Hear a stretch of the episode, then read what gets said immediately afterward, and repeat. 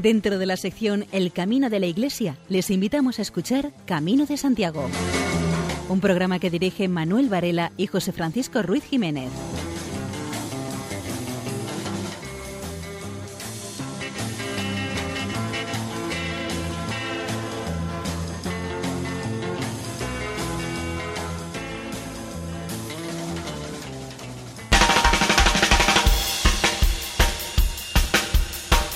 Una noche más acudimos a la cita con todos ustedes para compartir nuestra común vivencia del Camino de Santiago en la sintonía de Radio María.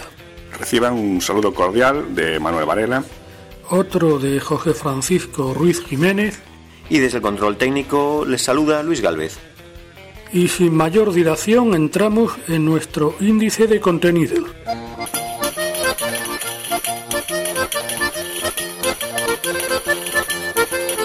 Carlos Llamazares reflexiona eh, sobre las diferencias entre las peregrinaciones jacobeas y otras experiencias. Tendremos a dos peregrinos madrileños como invitados. Luis Gálvez nos comenta las influencias mutuas de las gastronomías del camino.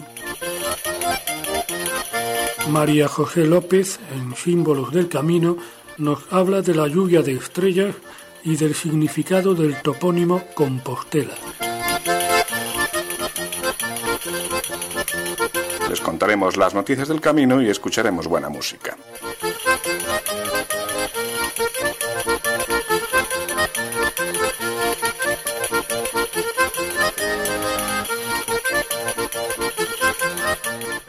Creo y espero en ti, Señor. Tu mano me indica los caminos a seguir. Si me equivoco de senda, Reconduces mis pasos, tu presencia me da seguridad, tu palabra es consejo certero que anima mi pensamiento, es guía que me compromete a vivir siguiendo tus pasos. Abre tu puerta, Señor, que voy contigo. ¿Por qué? ¿Me conoces? ¿Me alimentas? ¿Amas y das tu vida por los demás?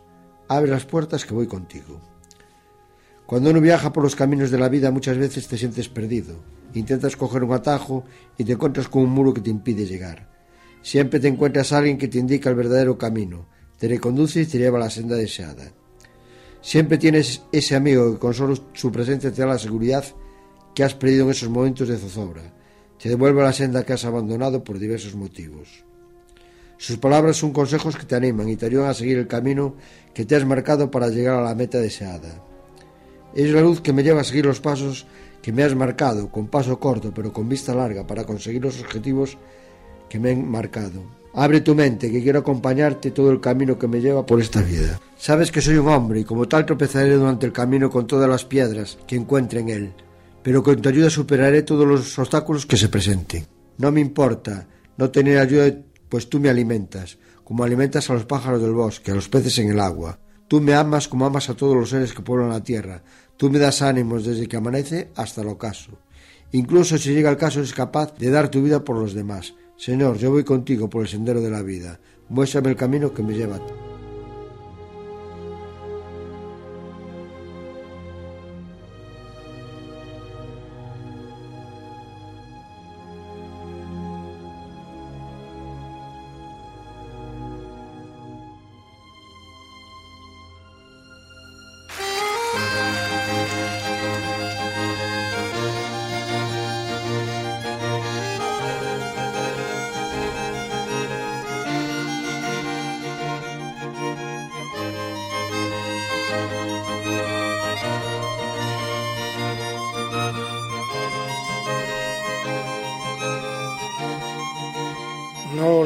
Mencionado en el índice de contenidos, pero nuestra primera sección es ¿Quién fue el apóstol? José Antonio González García continúa hablándonos acerca de Santiago el Mayor. En esta ocasión nos ilustrará acerca de la respuesta que los apóstoles dieron al llamamiento de Jesús, haciendo especial hincapié en Santiago el Mayor. Sí, lo de la persona es muy fuerte, con total seguridad, vamos, o sea, es un hombre que por su palabra y por sus actitudes creaba impactos, eso parece. Que la gente, no, vamos a ver, no había procesos, ¿eh? los procesos venían después. Yo suelo decir siempre una frase que quizá en esto viene bien, que Dios no llama a la gente que ya está capacitada o que tiene los valores para, para eso. No, Dios capacita a los que llama, que es distinto. Entonces no se trata de que Dios llamara a estos porque eran los preparados. No, no, al revés, al revés. Ahora después sí, después se van preparando. Entonces, vamos a responder a tu pregunta directamente. El impacto de la llamada no tiene nada de personal porque solamente la respuesta. La respuesta de ellos es lo que es realmente personal. Luego después si van madurando, van tomando opciones, a veces equivocadas, incluso hay opciones que no se pudieron tomar nunca hasta después de la Pascua. Porque en el tiempo de Jesús, incluso los que le siguieron, le siguieron muchas veces porque esa novedad que esperaban, a veces la esperaban desde el punto de vista político, económico, etcétera, como un liberador, ¿no? Pero eso, claro, se dieron cuenta de que no era así. Esa es la razón por la que llegado el momento escaparon todos y tuvieron A partir de la Pascua entiende, ah, no, era otra cosa hay una luz nueva que les hace ver y entender todo. Pero le siguieron porque tenían esperanza, le siguieron por un impulso y después fueron madurando, eso sí, fueron madurando, descubriendo. Y a veces a tranques y barrancas, ¿no? Que no pudieron entenderle de todo hasta pasado mucho tiempo. Los hijos de Cebedeo, concretamente Santiago, fueron gente que no entendieron casi nada.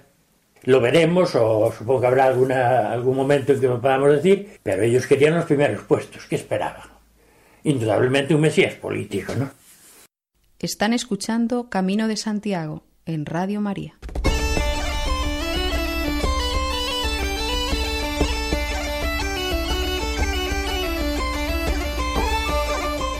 Juan Carlos Llamazares nos introduce en su sección ¿En qué consiste peregrinar? La peregrinación es una salida, un éxodo, es como la salida de Abraham de la tierra de sus padres, después de oír la promesa. Es como la salida del pueblo de Egipto con la guía de Moisés, para encontrar la propia vocación y la libertad.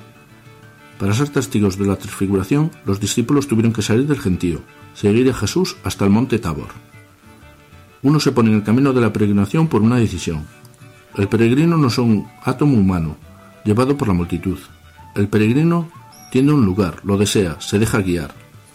Los peregrinos parten dejando atrás, por lo menos durante ese breve periodo, todas las cosas de las que, por voluntad de Dios, deben ocuparse cotidianamente. Durante la peregrinación deben ocuparse del que da significado a todo. La peregrinación debe ser el tiempo en el que se convive y conversa únicamente con el sentido de todo nuestro camino humano. Por eso, como un retiro espiritual, la peregrinación es un momento para verificar nuestra vida, ver nuestros proyectos con una cierta distancia, tomar distancias de los problemas, es posible que los ejercicios espirituales ofrezcan mejores condiciones para la concentración, pero la peregrinación, aun exigiendo una concentración, aleja la tentación del egocentrismo. La peregrinación también lleva a hacer cuentas con toda la comunidad, une cansancio y contemplación en una única y gran experiencia. Para poder realmente comenzar la peregrinación necesita, como toda experiencia humana, de un momento inicial en el que tomar conciencia, en el que reflexionar sobre su fin, la llamada debe ser acompañada por un primer encuentro de la mente y del corazón con el fin de la empresa que vamos a comenzar. Puede ser el recuerdo de peregrinaciones precedentes y de los frutos que se obtuvieron, o del encuentro con un peregrino, o alguna lectura, o el hacer memoria de los que caminaron antes que nosotros, de la tradición y de la historia. Al partir debemos mirarnos a nosotros mismos como peregrinos, parte de una multitud que nunca conseguiremos abrazar totalmente, elementos de una realidad que nos supera, que existe desde hace siglos y que continuará después de nosotros.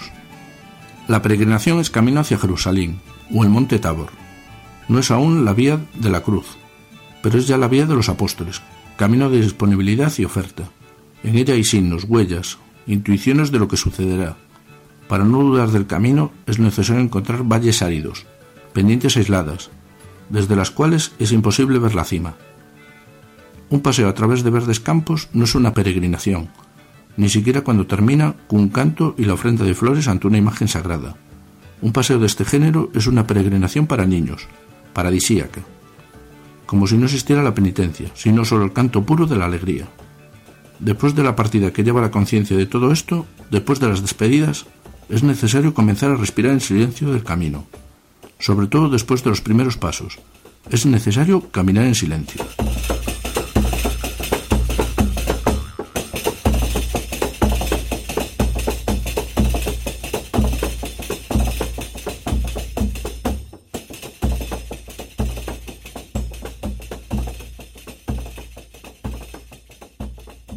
Jorge Manuel Maldonado es un cantante andaluz que ha producido varios discos de temática jacobea. A continuación lo escuchamos en Sé lo que busco yo.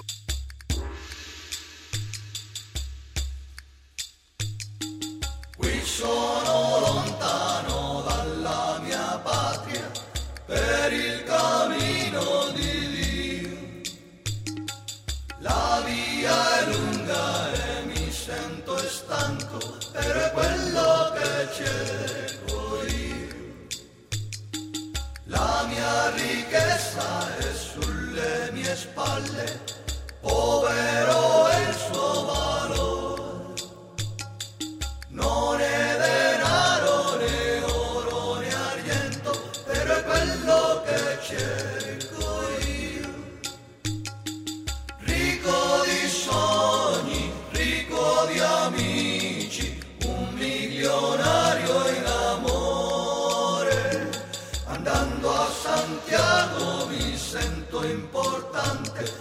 quello che you.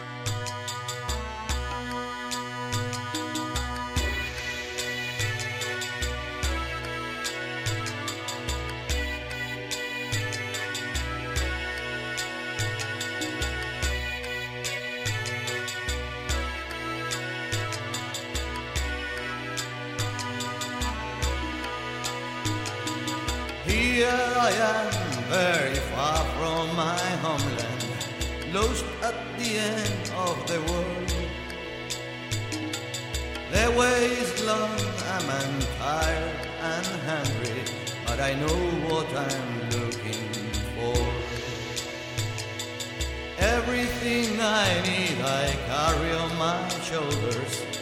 I've got no silver or gold.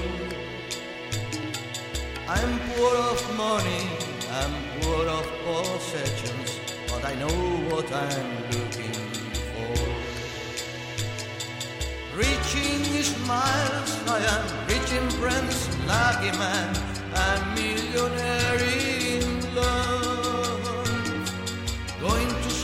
Santiago, I feel very important, pues cause I know what I'm looking for.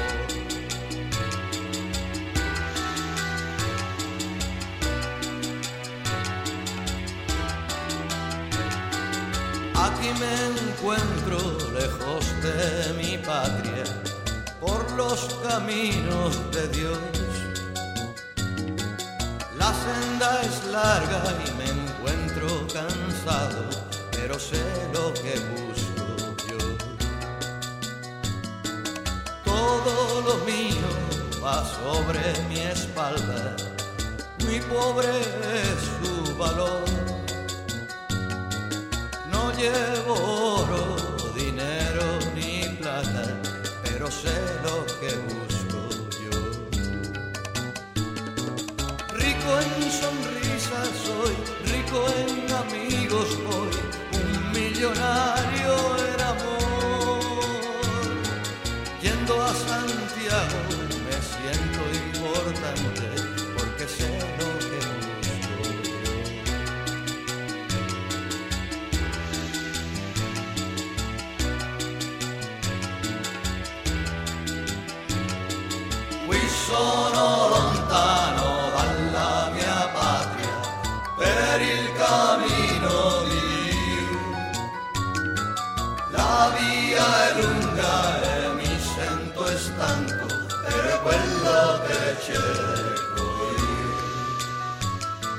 La mia riqueza es sul de mi espalda, povero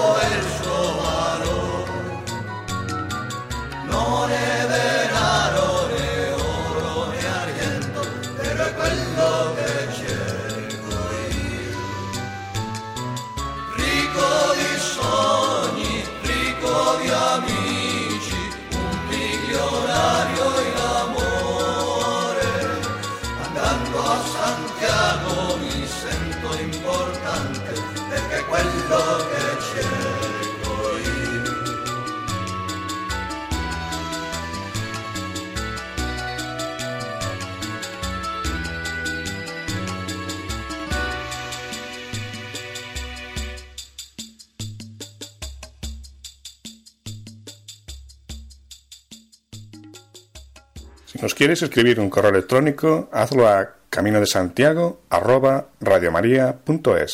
Hoy traemos a nuestro programa como invitados a dos peregrinos madrileños, padre e hijo. Empecé, empecé haciendo el francés. El primero, el, primero hice tramos del francés y luego hice el del, y luego hice el del, el del norte. Empecé con el francés porque es, bueno, es el más conocido, es el, es el, camino clásico, bueno, y como también la ventaja que tenemos nosotros siendo españoles que puedes elegir, pues mira, pues empiezo con el, con el francés y si esto me gusta, pues yo lo decido. ¿Qué diferencias encontraste entre el francés? Entre el francés y el del norte. El francés hay mucha más gente, dependiendo también la, la, las épocas del año. En el francés hay más infraestructura de albergues, hay más pueblos, hay más poblaciones.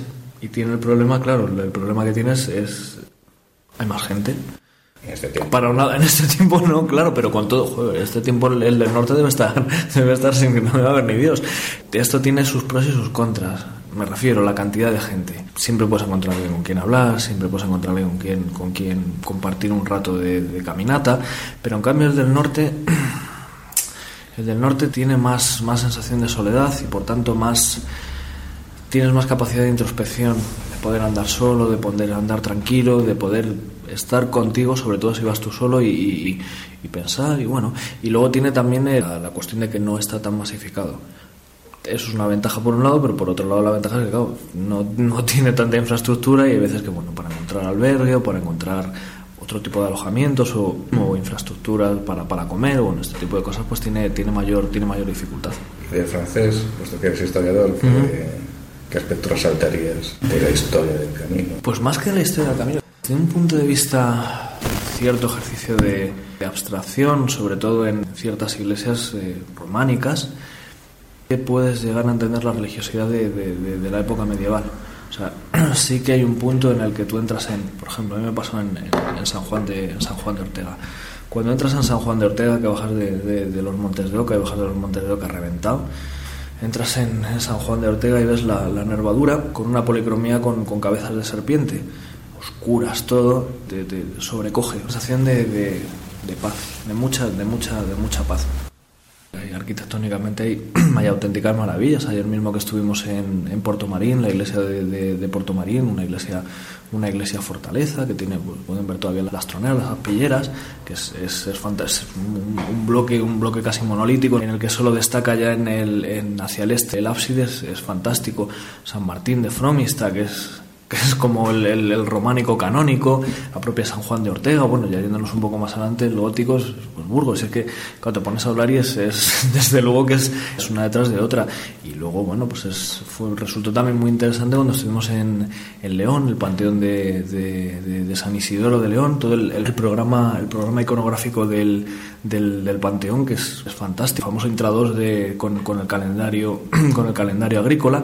Para mí me resulta muy interesante poder ver todo este tipo de cosas y además dentro del conjunto del, del, del Camino de Santiago poder bueno, ver pues esa como, como durante la Edad Media pues supone un, eje vertebrador una vez que, que, la conquista cristiana avanza hacia el avanza sur y todos estos territorios se quedan se quedan poblados por, por cristianos y se convierten bueno en un punto de encuentro desde que desde el que penetran también todas las influencias eh, que están viniendo desde, desde Francia y que están viniendo desde, desde Europa Pasamos a Paco entonces, ya tenía idea de hacer el camino desde cuánto tiempo hace.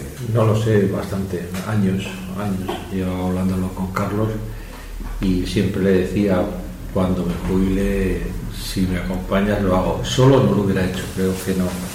Y es más, yo pensé que no lo haría. Ten en cuenta que yo tengo ahora 66 años. Cuando empecé el camino acababa de cumplir 65 y uno con 65 años ya no es un jovencito. Entonces, cuando salimos de Madrid, yo le dije, creo que llego a Santo Domingo de la Calzada, pero de ahí no paso. Y bueno, estamos en la provincia de Lugo. Dice que empezó a los 65, o sea, que está haciendo el camino por... por trozos. Sí, empezamos, empezamos el 1 de noviembre, yo me jubilé el 29 de octubre, y el 1 de noviembre empezamos a caminar en, en Roncesvalles. Llegamos en 10 días a Burgos, y allí lo tuvimos que, por, cuestiones de trabajo de Carlos, lo tuvimos que, suspender.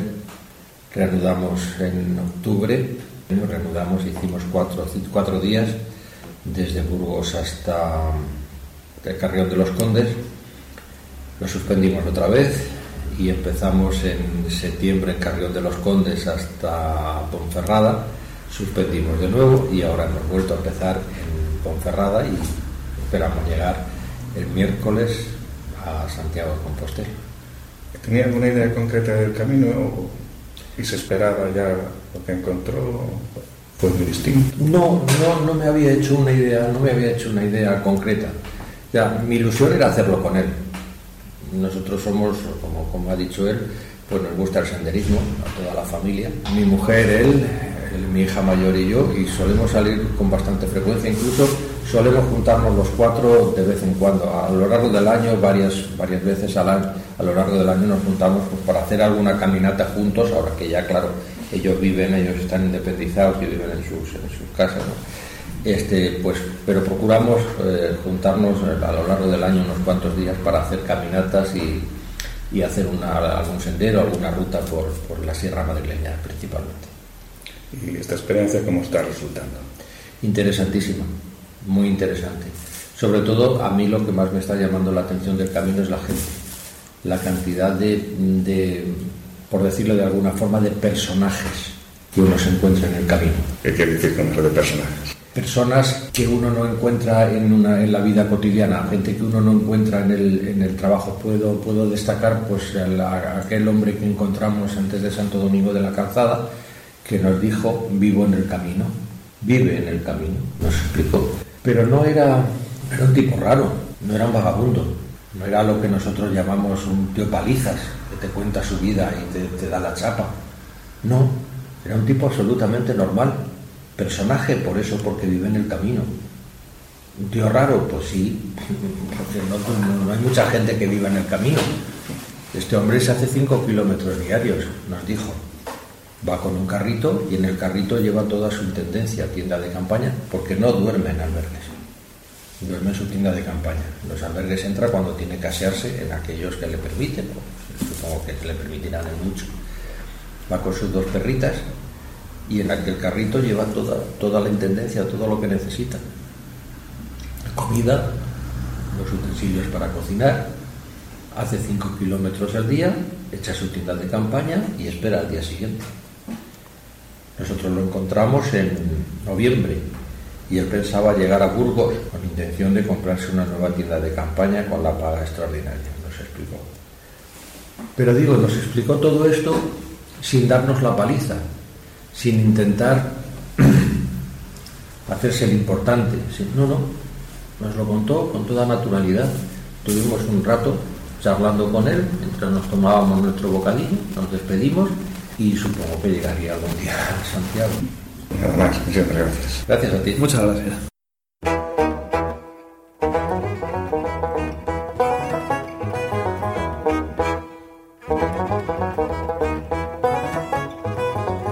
En la sección Santo Peregrino nos ocupamos de San Francisco de Asís. Nos lo cuenta Montserrat San Juan. Fray Abel García Cezón. La celebración de los 800 años de peregrinación de San Francisco de Asís, entre otras cosas, puede convertirse en una buena ocasión para peregrinar a la ciudad del apóstol y también para refrescar la dimensión peregrinante del carisma franciscano, siguiendo las huellas de aquel que quiso hacerse pobre y peregrino en el mundo, Jesucristo. La vocación franciscana consiste radicalmente en una peregrinación de vuelta al Padre, en la expiación cada vez más radical de uno mismo. Desde esta clave, el Camino de Santiago es una preciosa parábola de la condición peregrinante que no vagabunda del hombre cristiano y franciscano. Fray Juan Carlos Blanco Castrillo. Francisco era un hombre de su tiempo y en el siglo XIII recorre algunas de las grandes rutas de peregrinación a Jerusalén, Roma o Santiago. Formaba parte de la espiritualidad de la época, con lo que es razonable pensar que lo deseara. Seguro que lo hiciera, o por lo menos que lo intentara. Razón suficiente para que nosotros lo recordemos y en la medida de lo posible hagamos lo mismo, convirtiendo el camino en una mediación eficaz en nuestra búsqueda de Dios y de la santa operación. Fray Roberto Fraile. Por el camino ya aprendimos que ir hacia el objetivo final requiere disciplina, esfuerzo, trabajo duro, resistencia, tolerancia a la frustración. Y cada una de estas cosas nos hace adultos por el compromiso con unos valores y objetivos. En el camino, poco a poco, nos vamos comprometiendo con la escuela de los demás, con la aceptación, con el silencio, con la espiritualidad, que va más allá de la confesión religiosa. Nos comprometemos con el cuidado de la tierra, que nos comprometimos solidarizarnos con el dolor del otro, de la otra forma con sus dificultades, con sus motivos, con sus desafíos, con sus búsquedas, con sus imperfecciones, con sus compromisos, y los respetamos sin límites. Y lo que es mejor, sin juicios. La experiencia humana lo demuestra así, la experiencia lo entiende así, el franciscano quiere vivirlo así. Fray Joaquín Agesta. Comencé a interesarme curiosamente a través del franciscano de Padua, Italia, que traían a, mozos en peregrinación. Lo hacían como ayuda válida en el discernimiento vocacional. Me interrogué sobre este descuido en España. Actualmente estoy en la acogida cristiana de Ponferrada. Fray José Manuel Castiñeira. El camino es una realidad global, amplia, no solo por motivaciones religiosas, motivaciones humanas, muchas veces simplemente ponerse en camino. Según la experiencia que nos dicen muchos peregrinos, el camino toca a la persona, aunque no tengan motivos religiosos. La persona sale tocada de su experiencia del camino. Y nuestra vida, por otra parte, también es un buen camino que vamos realizando en nuestra experiencia humana, un nuevo proyecto personal. Camarero, Señor, camarero, Señor, ¿qué hay para hoy? Señor, un buen menú. Si ustedes tienen apetito o la intención de hacer una excursión por la nevera o por la despensa, pues es un buen momento, porque Luis Miguel Galvez se dispone a hacernos un relato panorámico sobre la gastronomía en el camino francés. Consome de almejas, gran cocido parisien, huevos al gratén, de albondiguillas, caldo de tortuga, sopa húngara, consome de almejas, gran cocido parisien, huevos al gratén. Hay que destacar que la cocina gallega fue especialmente receptora de influencias foráneas, sobre todo francesas, que sorprenden la cocina clásica de los pazos. Sin duda, las más antiguas influencias tienen mucha relación con el camino francés, como también la posibilidad de que algunas clases de uva, tan relevantes como el albariño o el mencía, puedan ser adaptaciones locales en los tiempos medievales de tipos europeos, especialmente de la Riesling de la Cabernet Franc. Sin embargo, las filloas, obviamente semejantes a las crepes francesas, parecen de origen muy remoto, posiblemente una influencia en sentido inverso. En todo caso, existen preparaciones similares en otras zonas a lo largo del camino y también por otras partes. En cambio, la típica preparación de la lamprea guisada parece de origen francés y de hecho suele denominarse a la bordelesa. Parece más genuinamente gallega la preparación en timbal, una sofisticada especialidad propia de los valles de Luya y de Lumia, semejante a la empanada. En cuanto a camino portugués, las posibles interinfluencias son menos importantes y evidentes. Aspectos reveladores, como pueden ser las técnicas de elaboración quesera, la chacinería o la dulcería tradicional, revelan un escaso contacto histórico.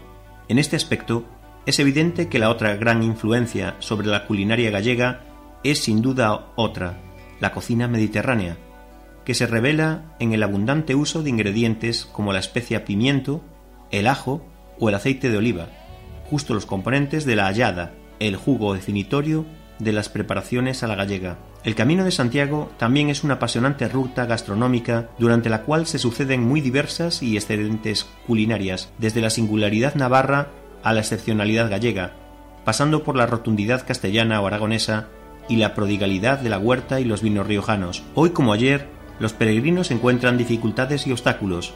Sin ellos, sencillamente, no habría peregrinación, pero también disfrutan del privilegio de poder disfrutar de buena tinta de los más tradicionales platos autóctonos. Y es que, como señala una de las reglas esenciales de la buena mesa, aumentan su sabor en el propio territorio, allá donde fueron concebidos. Es decir, que entre los elementos que gratifican a los peregrinos está el condumio. Es importante el buscar en la gastronomía, más allá de lo que el plato le ofrece, puesto que detrás de cada uno de ellos hay cientos de años de historia, en los que nuestros antepasados aprendieron a subsistir con lo que la tierra les daba y poco a poco fueron aprendiendo a crear verdaderos monumentos culinarios que sobrevivieron al paso del tiempo. Para encontrarlos, las hospederías de la ruta, que no son sino la evolución de hospitales que surgieron para que los caminantes pudieran comer, beber y descansar, siguen ofreciendo parada y fonda, descanso y alimento para el cuerpo y relajación para el espíritu. Se trata de un verdadero privilegio sentarse a la mesa después de una ruta esforzada, sobre todo si se descubren esos lugares que verdaderamente calman el hambre y la sed del peregrino. Se encuentran grandes posibilidades de disfrute y hasta de investigación.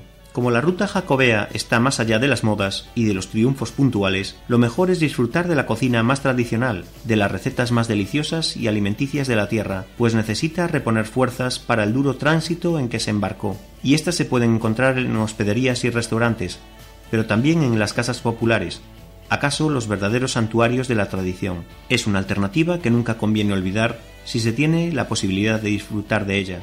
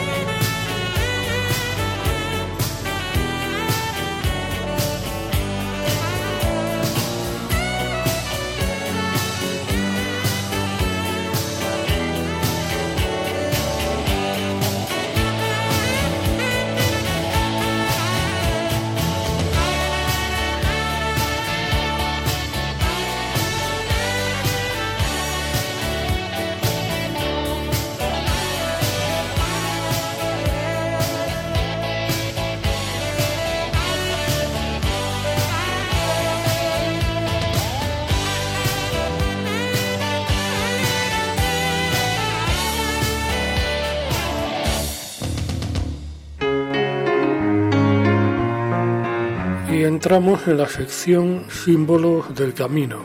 María José López nos hablará sobre las estrellas.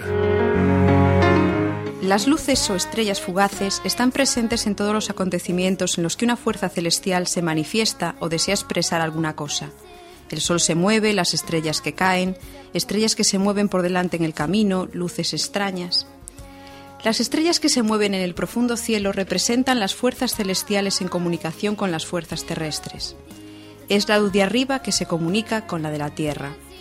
Hay un camino de piedras abajo y un camino de estrellas arriba. Las refulgentes luminarias celestes o celestiales carbúnculos, como los denomina la literatura jacobea medieval, son un trasunto de la leyenda que se ofrecía al obispo Teodomiro de Iria Flavia por el ermitaño Pelayo, que las vio primeramente y de una manera muy repetida. Las estrellas indican sentido de nacimiento, de origen, de éxito. También es guía y orientación, como la estrella de los Reyes Magos, porque se ven en la oscuridad de la noche. Tiene sentido espiritual. El cielo se representa en forma de estrellas en el arte medieval de forma simbólica y es un símbolo entendido por el más inculto. Su significado segundo se atribuye al número de rayos o puntas que ofrezca, como mínimo cuatro. De los distintos posibles nombres de los que se hace derivar etimológicamente Compostela, parece que Campus Estelae es el más adecuado. En este caso, si el nombre de la ciudad no procediera de la lluvia de estrellas, indicadoras del lugar donde estaban los restos de Santiago, lo acertado del nombre y su uso en la heráldica compostelana bien merece su confirmación. Santiago de Compostela o Campo de Estrellas.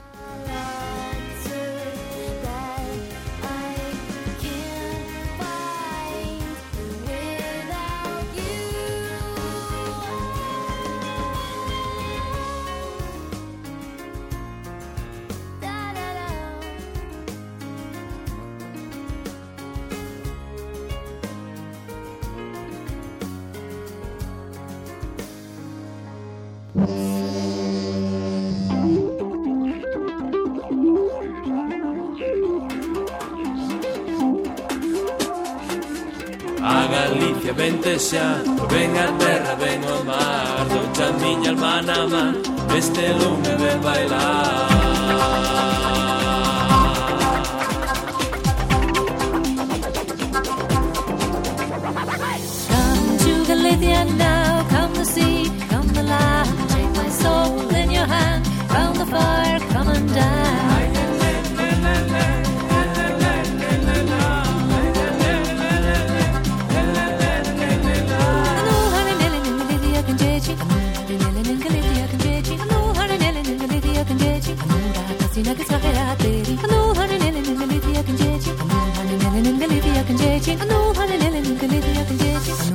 Sinagis kahera teri. Akalite bendesha, venga pero vengo malo, chamine manama, este ume me baila.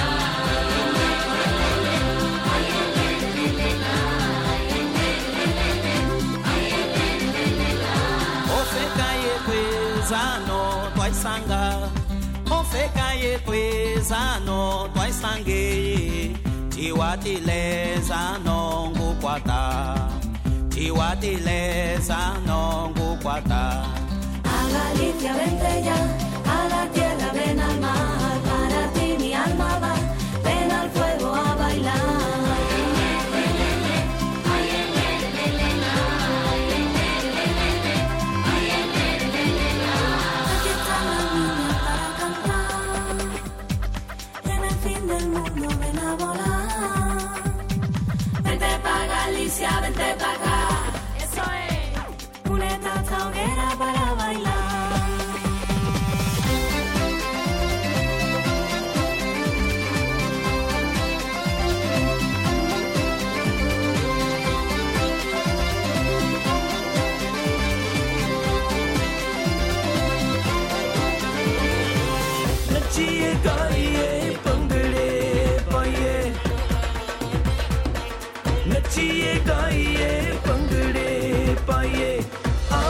खुशी मनाओ। अज दिन खुशियाँ दा।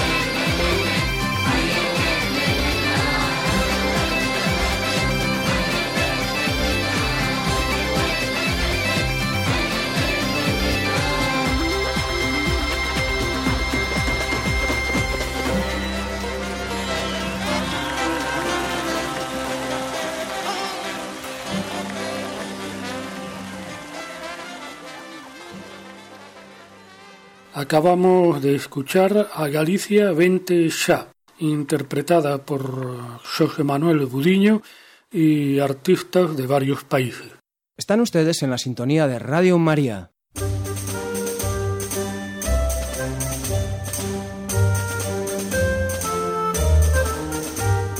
Y entramos en la sección de noticias y comentarios.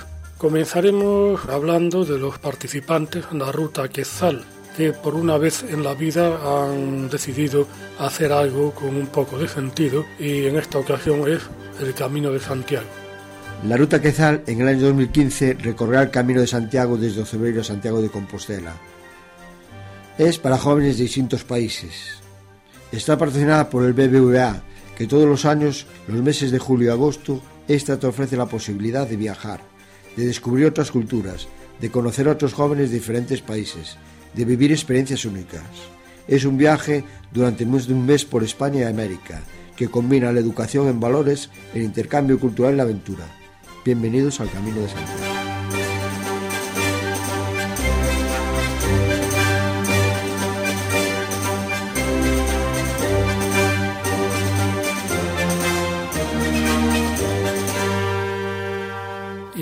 Referiremos otra vez a la fuerte vinculación entre el Camino de Santiago y el pescado crudo con arroz. Unos japoneses, no podía ser de otra manera, ruedan un documental sobre el camino, uno de los muchos documentales que se están rodando eh, acerca de la vía jacobea. El mejor sitio para rodar un documental es el Camino francés. Un equipo japonés rodó en varias localizaciones emblemáticas del camino. El atractivo que ofrece el camino francés al sector audiovisual es innegable, y por ello comienza a ser habitual encontrarse con equipos de producción de distintos países, filmando en puntos emblemáticos del recorrido. Una de las últimas producciones que se ha rodado es la realizada por la productora japonesa con sede en Tokio, Three Star Corporation, para el canal de televisión BC TVC. El trabajo consistió en un documental dividido en cinco capítulos. Los directores del trabajo son Tomohide Maeda y Makomo Bando, que han seleccionado para el papel protagonista de la serie al conocido actor Takehiro Ira. También contaron en el apartado musical con la famosa pianista y compositora Mini Kawakani. Los productores del trabajo apostaron de manera evidente por el realismo, y para conseguirlo optaron por apostar que el protagonista cubriera varias etapas a pie como si realmente estuviera cubriendo el camino, y así poder dotar al fin de un mayor realismo, sobre todo cuando esta persona llega a alguno de los albergues para descansar después de un día duro caminando. La presencia del equipo no pasó desapercibida para el resto de peregrinos, que en muchos casos participaron sin saberlo en el papel de extras, en una producción que está previsto que sea seguida por varios millones de personas. El interés por el camino francés es muy elevado en Japón, país que cada año aporta un mayor número de romeros. Uno de los lugares en los que más se detuvieron fue en Sarria, y más concretamente en la zona de Barbadelo. Allí aprovecharon para descansar en casa de Carmen, y no pudieron resistirse a la tentación de probar el caldo gallego, especialidad culinaria que empieza a adquirir una más que merecida fama en el país del sol naciente. En los últimos meses, otro equipo de televisión de un medio oriental, en este caso de Corea del Sur, también estuvo grabando un documental en varios puntos del camino. En este caso se centró más en la zona de Ocebreiro. Los países asiáticos se interesan cada vez más por todo lo relacionado con el camino, debido al aumento de personas de este continente que deciden peregrinar, sobre todo en los primeros meses del año y en la temporada invernal. En la actualidad también están realizando trabajos medios de Estados Unidos y Canadá, en ambos casos proyectos de varios años.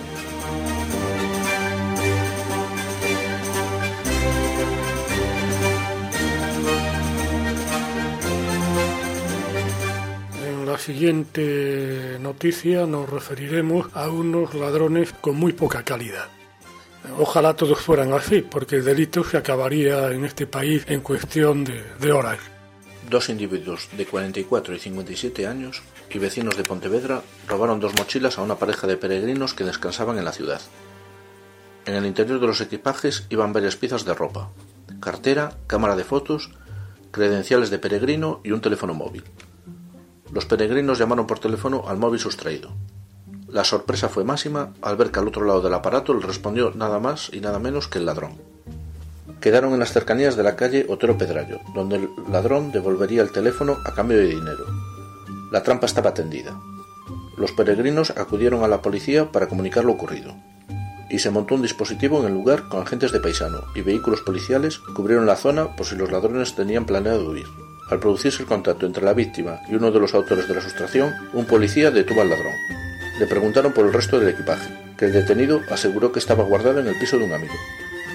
Estoy aquí con la policía, nos pillaron, baja las mochilas, dijo a su compañero.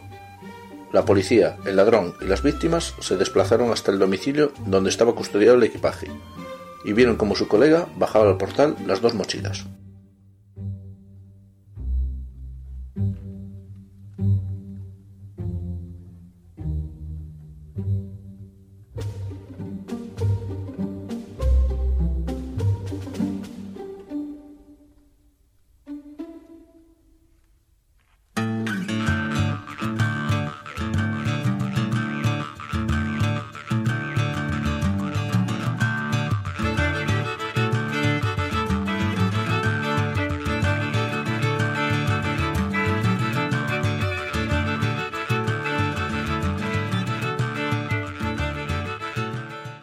Lo largo de la provincia lucense son frecuentes las grandes casonas en las que se cobija toda una hacienda familiar rural.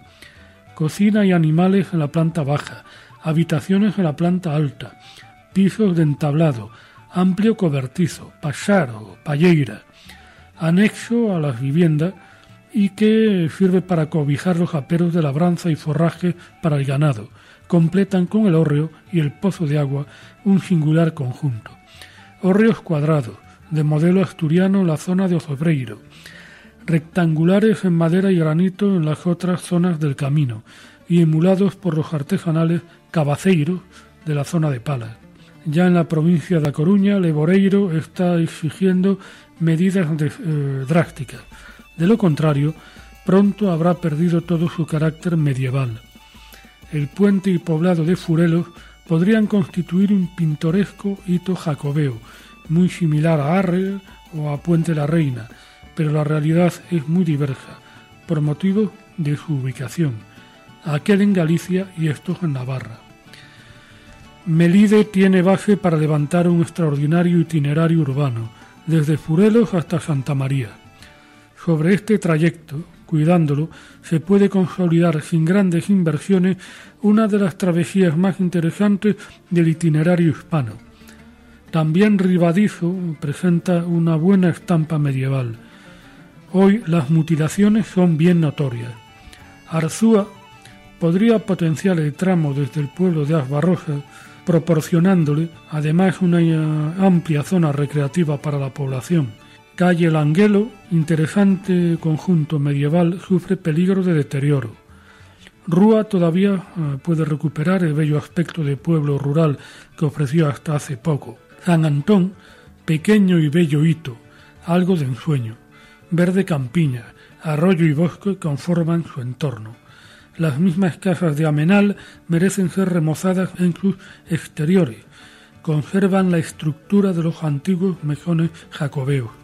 En resumen, remozar, restaurar y consolidar las estructuras de estas edificaciones, conservar y construir nuevos hórreos, pavimentar con piedras sus rúas, dotándolas a su vez de alumbrado público, buenas fuentes, plantas ornamentales y limpieza en torno a las casas, restaurar templos, ermitas y cruceiros, cambiarían la imagen que Galicia presenta del Camino de Santiago y nos situaríamos a la altura de muchos otros pueblos enclavados a lo largo de la misma ruta que destacan por los cuidados que prestaron a la misma y al peregrino dentro y fuera de nuestras fronteras. Esto es lo que escribía don Elías Baliña en un artículo titulado Galicia y el actual resurgimiento del Camino de Santiago, publicado poco después de fallecer, hace ahora 25 años. Después una publicación póstuma que muestra algunas de las preocupaciones de don Elías en torno a la ruta jacobea, eh, camino francés, en su tramo gallego.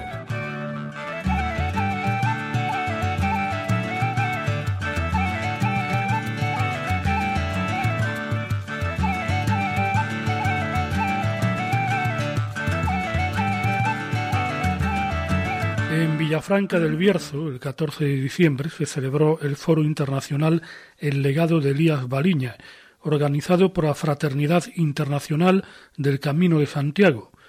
En el foro participaron eh, gente de Corea del Sur, México, Japón, Filipinas, Portugal, Estados Unidos, Bélgica, Alemania, Francia, Italia, Argentina y España. Han llegado a las siguientes conclusiones. Propuesta la sección 2.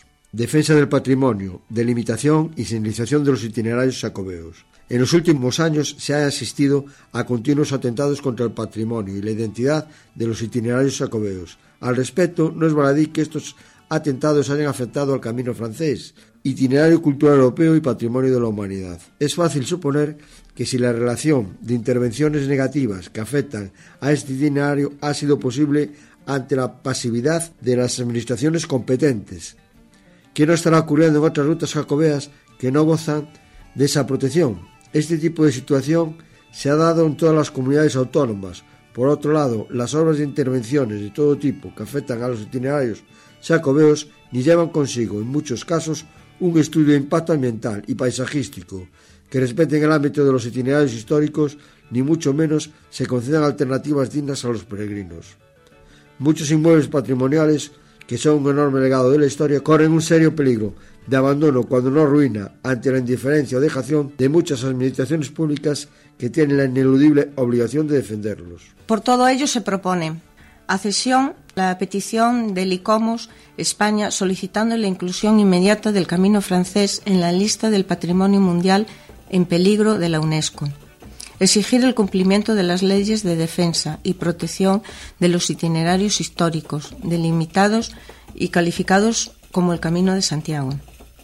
Legislación para la protección real de las cuencas visuales del Camino de Santiago, así como del patrimonio paisajístico e histórico-artístico que contengan.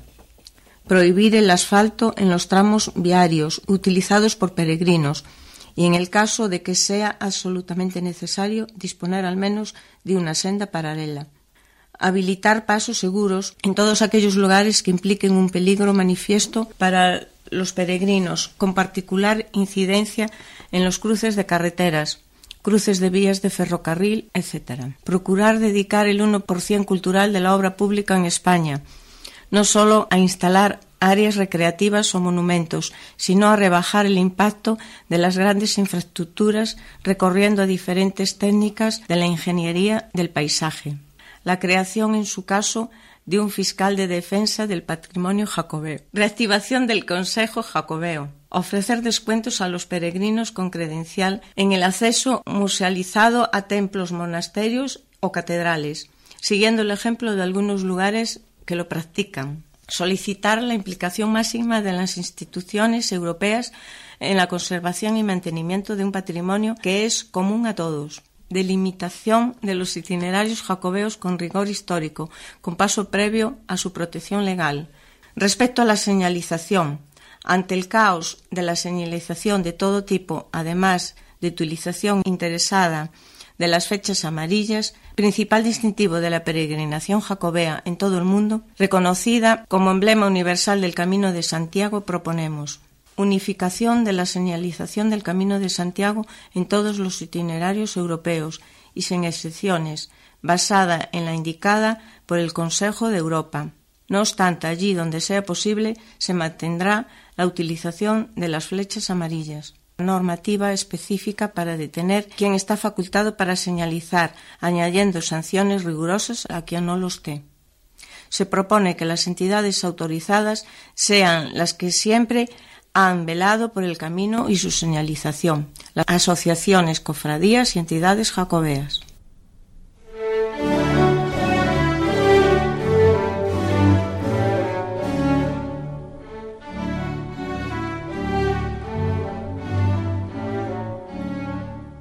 Hemos llegado al final de una nueva edición del programa Camino de Santiago en la sintonía de Radio María el primer programa del año 2015. Así que les emplazamos hasta finales de enero. Buenas noches y feliz andadura.